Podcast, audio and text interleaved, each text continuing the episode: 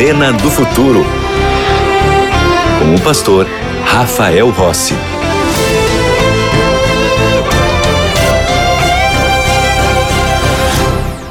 Já estamos de volta com o programa Arena do Futuro e eu tenho um convite especial para você ser aluno da melhor e maior escola bíblica do mundo. É a escola bíblica aqui da TV Novo Tempo, onde você pode aprender mais sobre a Bíblia. Porque o meu objetivo não é que você fique apenas com a programação da TV ou da rádio, mas que você continue a sua caminhada espiritual, abrindo a Bíblia, comparando os versos bíblicos, ouvindo o que Deus tem para te dizer, porque a Bíblia é a revelação de Deus. A Bíblia é um livro vivo e que fala conosco de diferentes maneiras, de, em diferentes situações.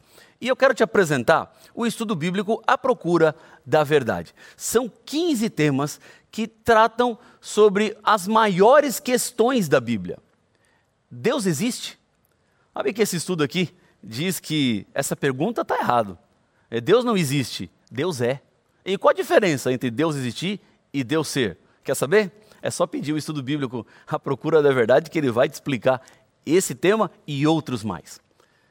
E o que você deve fazer para receber gratuitamente esse estudo na sua casa? Envie uma mensagem para nós pelo WhatsApp no número 12 98244 0077. Vou repetir: 12 98244 0077. Esse serviço do WhatsApp funciona sete dias na semana, 24 horas por dia. Já o telefone que eu vou te falar agora, é o telefone fixo aqui da Novo Tempo. Este você só pode ligar no horário comercial de segunda a sexta-feira. Se você ligar fora desses horários, não vai ter ninguém para te atender. E o número é 12 21 27 31 21. Então, se nós estamos no horário comercial, num dia comercial, pode ligar para nós que vai ser uma alegria lhe atender. Ou você pode ir para o site Lá você vai fazer um registro, será aluno da escola bíblica e vamos mandar para você esse estudo bíblico gratuitamente. Aqui na Novo Tempo você não precisa pagar nada. Esse aqui é um oferecimento dos anjos da esperança. Pessoas que estão conosco na mensagem, na pregação, no evangelho, levando até você esperança. Ok? Combinado? Se já estamos combinados no estudo bíblico, vamos pegar a nossa Bíblia, porque aqui no Arena do Futuro, você sabe, tudo começa na palavra. Tudo parte da palavra. É na Bíblia que nós devemos olhar e buscar os ensinamentos de Deus. Eu não posso falar por mim mesmo. Por isso eu preciso que a Bíblia fale. Por isso que aqui no Arena do Futuro nós lemos vários versos bíblicos. Nós comparamos os versos bíblicos, porque quem tem autoridade aqui é a Bíblia, é a palavra de Deus. Eu não tenho nenhuma dúvida de que o mundo está se aproximando no momento crucial da sua história. Deus está conduzindo todas as coisas. Nada, absolutamente nada, escapou do controle de Deus. O livro do Apocalipse apresenta duas bestas. E os que pertencem à besta, a Bíblia diz que receberão uma marca. Quem tiver a marca da besta estará perdido não há possibilidade de salvação para quem tem a marca da besta, porque escolheu, porque decidiu, porque optou. Para você não receber, é necessário se colocar ao lado do Senhor. Essa marca da besta não é obrigatória, ainda bem. E o selo de Deus também não é obrigatório. Os dois partem das escolhas e das decisões que nós, seres humanos, fazemos. É por isso que aqui no Arena do Futuro eu sempre falo ao seu coração, eu sempre te convido, porque o assunto é muito sério, é muito, muito sério. Eu poderia até colocar até alguns muitos mais, porque é realmente algo que você não pode tapar os seus ouvidos. Porque Deus está falando com você nesse momento, Ele está abrindo diante de você verdades das quais você precisa tomar uma decisão. Você não pode acompanhar o Arena do Futuro, terminar o programa Arena do Futuro, tomar um banho, ir deitar na sua cama e a vida continuar tudo como era até então. Porque aquilo que nós pregamos aqui são mensagens de transformação de vida. É para chacoalhar a sua história. É para mudar quem você é. É para te colocar no caminho seguro. Porque fora de Deus você está perdido. Sem Deus, o que resta para você é destruição, é choro, é lágrima, é morte, é desespero, é sofrimento. Então, não se agarre aquilo que está fora do plano de Deus, porque só em Deus há verdadeira felicidade. e neste mundo no qual nós estamos vivendo, com tantas vozes que falam por aí, as redes sociais que cresceram tanto, todo mundo dando opinião, a gente com dúvidas: qual é o caminho? Por onde eu devo andar? É, qual é a verdade de Deus? Deus tem uma verdade, só qualquer verdade serve. Deus tem vários caminhos. A Bíblia é quem precisa nos ensinar. É a Bíblia quem tem a autoridade para nos dizer. Quando olhamos para a palavra de Deus, há um auxílio para todos os cristãos neste mundo. E este auxílio foi deixado pelo próprio Jesus. Ele entregou o Espírito Santo, que veio a essa terra com uma obra, com uma missão. Se você tem a sua Bíblia, vamos ao Evangelho de João, no capítulo 14. E vamos ler o versículo número 26. Jesus está falando aqui com os discípulos de que ele voltaria para o céu. Ele terminaria a sua missão morrendo na cruz, salvando a humanidade, e ele ficaria no céu, preparando moradas, preparando lugar para os filhos e as filhas dele estarem com ele na eternidade. Mas enquanto Jesus estivesse no céu, ele deixaria aqui o Consolador, diz assim a Bíblia: o Consolador, o Espírito Santo, a quem o Pai enviará em meu nome. Qual é o trabalho do Espírito Santo? Esse vos ensinará todas as coisas e vos fará lembrar de tudo o que vos tenho dito. Em outras palavras, há um sistema do mal implantado em nosso mundo. E esse sistema do mal trabalha para nos levar ao erro, trabalha para nos confundir, trabalha para embaralhar as coisas e as, e as pessoas não saberem por onde devem caminhar. Esse é o trabalho do mal. Mas nós que temos o Consolador, que temos o Espírito Santo, contamos com o auxílio para Ele abrir os nossos olhos, iluminar o nosso caminho e mostrar por onde devemos seguir. Nós não estamos abandonados neste mundo, nós não estamos sozinhos neste mundo. Temos o Espírito Santo. Embora haja um poder do mal contra o povo de Deus, o povo de Deus não enfrenta essa batalha apenas com as suas próprias armas ou apenas com as suas próprias forças. Porque, parando para pensar, humanamente falando, com as limitações que nós temos, da forma como nós somos, podemos enfrentar o diabo e os seus anjos? Que são seres infinitamente mais poderosos do que nós? Mas Deus é infinitamente mais poderoso que o diabo. Mas Ele é mais poderoso do que nós. Se eu for enfrentar o diabo, o que, que eu tenho para enfrentar? Nada. Nada. Eu sou presa fácil. Eu sou uma nuvenzinha, uma apenas uma neblina que ele assopra e desaparece. Esse sou eu. Agora, eu não enfrento o diabo sozinho. Eu não enfrento o mal sozinho, porque o Espírito Santo está do nosso lado. O Espírito Santo nos mostra todas as coisas. Ele nos diz como devemos viver e nós enfrentamos o mal junto com o Espírito Santo. Aí, quando eu estou com o Espírito Santo ao meu lado, Aí não tem diabo nenhum. Aí não tem poder do mal, coisa nenhuma. Aí ninguém pode contra você. Porque se Deus é por nós, disse Paulo, quem será contra nós? Nem diabo.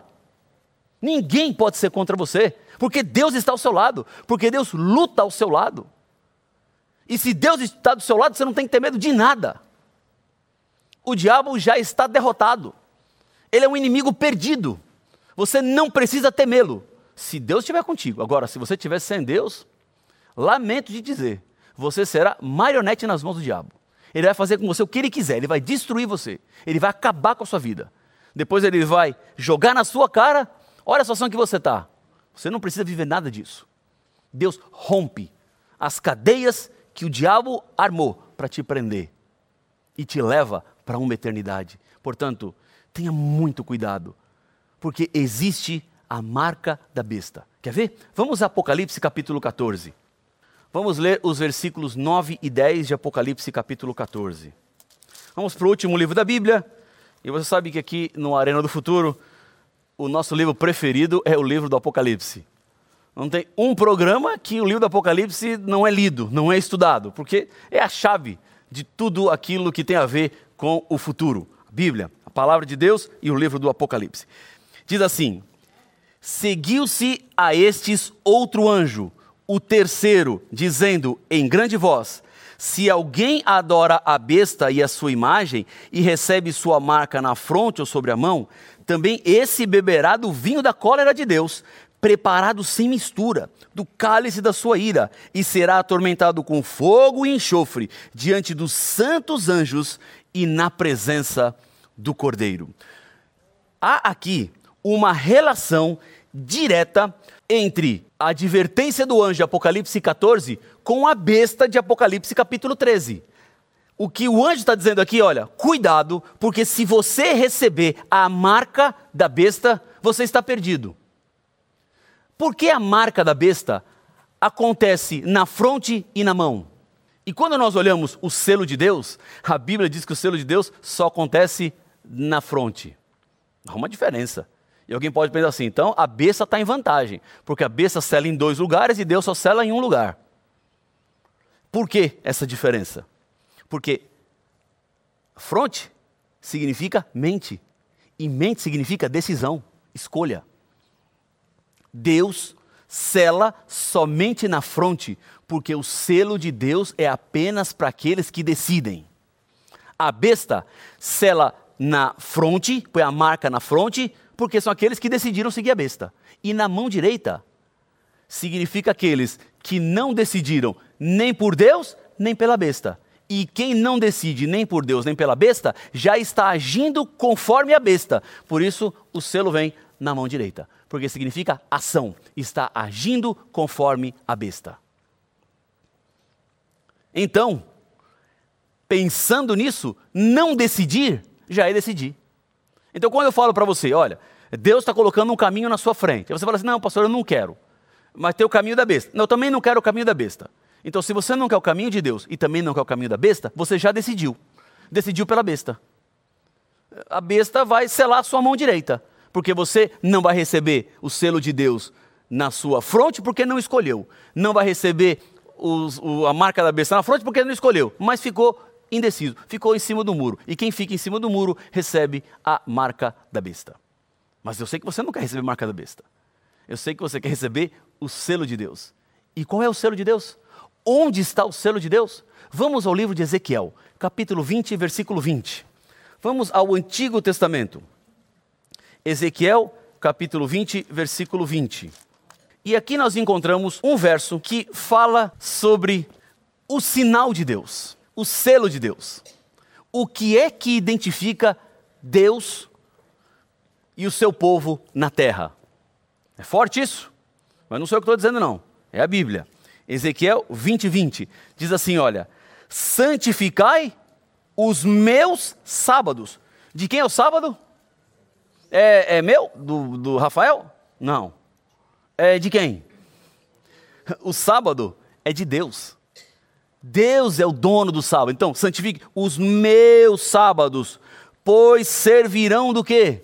de sinal entre mim e vós, para que saibais que eu sou o Senhor vosso Deus. Em nenhuma parte da Bíblia você encontrará que o sábado deixou de ser o sinal de Deus. Quando eu olho para a realidade à minha volta, aqueles que decidem obedecer à palavra de Deus vivem milagres da obediência. São muitas pessoas, são milhões de pessoas no mundo que entenderam que o sábado é o dia do Senhor e guardam o dia de sábado. E Deus provê meios para aqueles que decidem ser fiéis. Para aqueles que têm trabalho no sábado, Deus abre oportunidades impensadas. Para aqueles que têm dificuldades nos estudos, Deus arruma saídas improváveis. Saiba que é preciso agir com fé para que o milagre aconteça. É preciso dar o primeiro passo. E depois que você dá o primeiro passo, Deus vai te ajudar. Porque o sábado é a ideia dele. Quem estabeleceu o sábado foi o Senhor. Então, quando ele estabelece o sábado, ele não apenas pede, mas ele ajuda cada ser humano para que sejamos fiéis e andemos de acordo com aquilo que ele deixou revelado em Sua palavra. Então, se este é o selo de Deus, um, um dia isso significa que o diabo também, com a sua marca, vai criar uma contrafação. E a contrafação do diabo é sempre muito parecida com aquilo que Deus criou. Se Deus estabeleceu o sábado como o seu selo, a marca da besta, então deve ser um dia também. Porque o diabo nunca muda completamente a verdade. Ele sempre mascara. Ele sempre dá uma maquiadinha para dar uma enganada. E este engano, obviamente, transforma a verdade em mentira. E as pessoas não sabem, porque acham que estão seguindo a verdade, mas o diabo adultera alguns detalhes da verdade e leva as pessoas para caminhos equivocados para caminhos que não deveriam ser seguidos. Mas a Bíblia nos garante de que há um povo selado, há um povo separado, aqueles que decidem viver de acordo com a Bíblia. Se vamos a Apocalipse capítulo 7, nós vamos encontrar aqui o povo de Deus que recebe o seu selo. Apocalipse capítulo 7 e o versículo 4. Diz assim a Bíblia: Então ouvi o número dos que foram selados, que era quanto? 144 mil, de todas as tribos dos filhos de Israel. Bom, precisamos interpretar este número também, esses 144 mil. Seria um número simbólico ou literal? Se pensarmos que é um número literal, que serão, de fato, apenas 144 mil pessoas que se salvarão, isso é uma situação muito complicada. Porque só no mundo hoje são mais de 7 bilhões de pessoas. Nós estamos na cidade de Jacareí. E a cidade de Jacareí tem muito mais do que 144 mil habitantes. Então, é dizer que de toda a população do mundo, Deus vai salvar uma cidade de 144 mil pessoas apenas. Não é nada, frente ao tamanho do mundo todo. Então, seria este número tão pequeno de salvos? É preciso interpretar os números proféticos. Há significado em cada um dos números. E 12, nós sabemos que em profecia significa povo de Deus. Lembram? Eram doze tribos de Israel. Jesus convidou doze discípulos. Na Cidade Santa são doze portas, porque doze é a representação do povo de Deus. A mulher que aparece vestida de sol, com a lua debaixo das estrelas, com uma coroa na cabeça, ela tem doze estrelas. Essas doze estrelas representam também o povo de Deus. Doze é sempre no sentido de todos aqueles que fazem parte da família de Deus. Então, o número 144 mil, na verdade, é 12, que é povo de Deus, vezes 12, que é povo de Deus, vezes mil. É povo de Deus, vezes povo de Deus, vezes mil. Não é um número literal, é um número simbólico. Porque quem quiser pode fazer parte do povo de Deus. Quem quiser pode receber a marca de Deus, o selo de Deus. Em verdade, qualquer pessoa que neste momento decidir andar de acordo com a Bíblia, já recebe o selo de Deus. E eu quero receber o selo de Deus. E você? Quer receber o selo de Deus? Está desejoso de receber o selo de Deus? Quer andar de acordo com a palavra de Deus? Portanto, este é o momento. A hora é agora. Não é depois. Não espere esse programa terminar. Você precisa tomar uma decisão. E Deus me mandou aqui, agora. Me colocou aí, no seu celular. Me colocou na televisão. Ou eu estou falando no rádio enquanto você está no carro, indo para o trabalho. Deus está dizendo: Filho, filha, existe uma verdade e você precisa viver de acordo com esta verdade. Deus tem o seu selo e este selo está à sua disposição. Basta você decidir ser fiel e você será parte dos 144 mil. Amém? Todos nós queremos ser parte dos 144 mil. Todos nós esperamos ser parte dos 144 mil. Agora, e a marca da besta? O que é essa marca da besta? Vamos a Daniel capítulo 7, no versículo 25. Vamos ao Antigo Testamento, Daniel capítulo 7 e o versículo 25. Aqui nós encontramos o chifre pequeno. E o que é esse chifre pequeno? É um poder que se levanta contra Deus. E esse poder que se levanta contra Deus, olha o que ele faz. Daniel 7, 25 diz assim: proferirá palavras contra o Altíssimo, magoará os santos do Altíssimo e cuidará em mudar os tempos e a lei. E os santos lhe serão entregues nas mãos por um tempo, dois tempos metade de um tempo. O que nós estamos encontrando aqui é um poder que vai mudar a lei de Deus, que vai levar as pessoas a um outro tempo, diferente do tempo estabelecido por Deus. Se Deus estabeleceu no sábado o seu selo, qualquer dia que não seja o sábado, é a marca da besta. A lei do Senhor é imutável. A revelação de Deus não mudou e ela não muda. Deus não precisa melhorar a sua lei, que foi escrita em tábuas de pedras. Há algumas características da segunda besta que precisamos considerar. Se olharmos para Apocalipse capítulo 13, versículo 11, vamos ver o seguinte: Apocalipse 13 e o versículo 11. Olha o que fala aqui da besta. Vi outra besta emergir da terra. Possuía dois chifres, parecendo cordeiro, mas falava como dragão. Em outras palavras, essa besta que surge agora no cenário, dando autoridade e poder à primeira besta, é um poder político, que começa com liberdade, porém falará como dragão. Há uma união das duas bestas, porque Apocalipse 13, 12 diz que a, a besta exerce toda a autoridade da primeira besta, a segunda besta, e faz com que toda a terra e os seus habitantes adorem a primeira besta, cuja ferida mortal havia sido curada.